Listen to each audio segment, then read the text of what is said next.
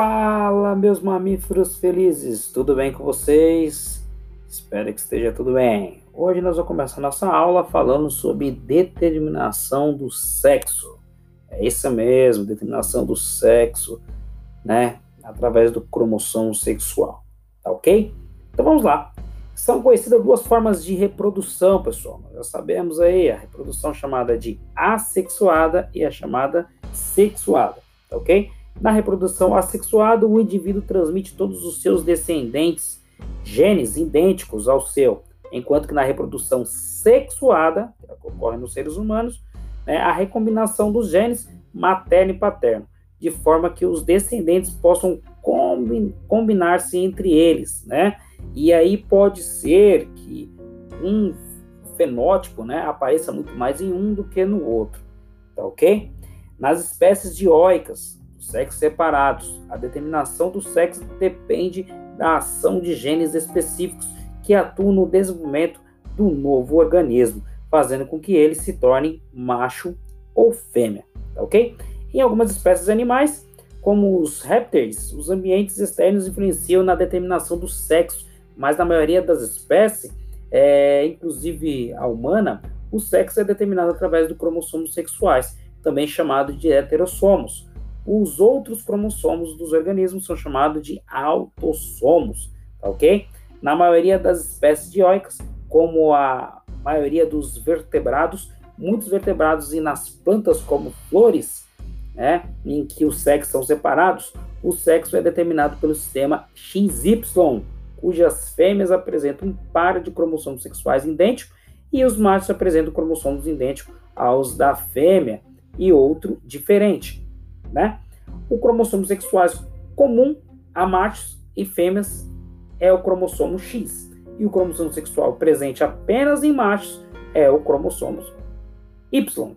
De forma que fêmeas apresentam dois cromossomos XX, sendo por isso chamado de homogaméticas, e os machos em um cromossomo X e um cromossomo Y, sendo isso chamado de heterogaméticos, tá ok? Como os processos que dão origem às células sexuais é pela meiose, podemos concluir então que metade dos espermatozoides produzidos pelo macho possui cromossomo Y e a outra metade cromossomo X. Nas fêmeas, todos os óvulos apresentam somente os cromossomos X, pessoal. E a determinação do sexo? E a determinação do sexo? Todos devem estar perguntando sobre, sobre, sobre isso daí. Então, ocorre assim. No momento da fecundação, se o óvulo for fecundado por um espermatozoide que possui o cromossomo X, o embrião se desenvolverá originando uma fêmea. Mas se o óvulo for fecundado por um espermatozoide que só possua, só possua um espermatozoide, né, possua apenas um cromossomo Y, o embrião se desenvolverá e originará um macho, certo? Então, dessa forma, podemos dizer que o sistema XY é a determinação do sexo dos descendentes é feita pelo gameta masculino, por somente ele contém o cromossomo X ou cromossomo Y, tá ok? Tá bom? O sistema de determinação do sexo, conhecido como sistema XO, né? Também se lê assim de, é, de vez se você falar sistema XO, né? Pode colocar assim como LCX0, né? Ocorre em espécies que não possuem o cromossomo Y, tá ok? Como alguns insetos, especialmente percevejos, gafanhotos e baratas.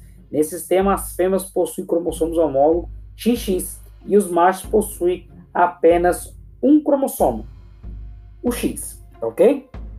O zero indica a falta do outro cromossomo sexuais.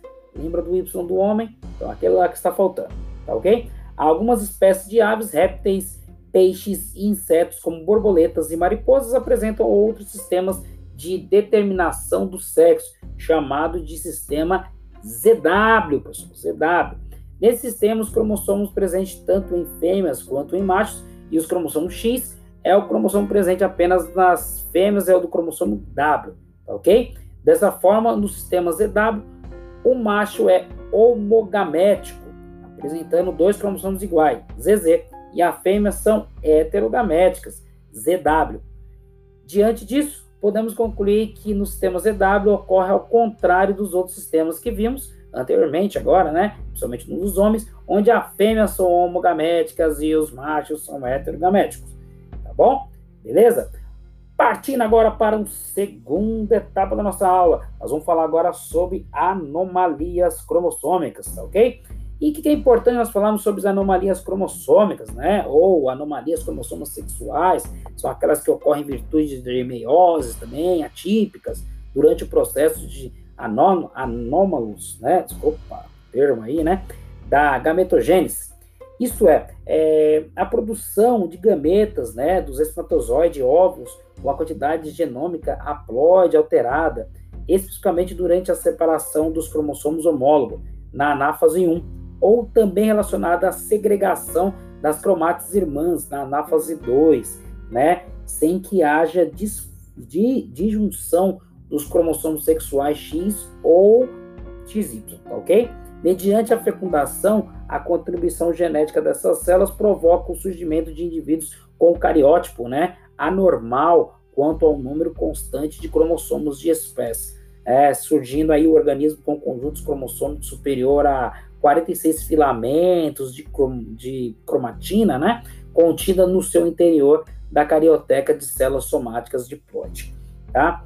É, tal conformidade, pessoal, gênica, evidencia o estado caracterizado pelo organismo com aparência feminina e masculina, respectivamente denominados a partir dos genótipos por superfêmea e supermachos, tá ok? Os prováveis cariótipos nos indivíduos portadores de, anoma, de anormalidades, aí no caso, né, dos cromossomos sexuais, pode ser representado da seguinte forma, né? Três variações possíveis para um organismo do sexo feminino, né? Então, 47, XXX, né? 48, XXXX, 49, XXXX e X novamente, né? Os dois últimos aí, no caso, normalmente são eventos raros, tá ok? É uma única variação do organismo masculino, aí no caso, né? 47X, YY, tá ok? Em mulheres, a frequência é relativamente alta, chegando a 0,1 casos em aproximadamente 700 nascimentos, tá ok? Em homens, essa frequência pode chegar de 0,1 casos a mil nascimentos, tá ok? as principais características manifestadas são o seguinte: distúrbios motores na fala, nível hormonal elevado, né? Volume cerebral reduzido, baixo coeficiente intelectual, orelhas, mãos e pés com tamanhos anormais. Tá ok? Beleza? Pessoal, espero que vocês tenham gostado, espero que possa ajudar vocês aí no estudo essa esse podcast. E relembrando, biologia é só para os fortes. Grande abraço. Tchau, tchau.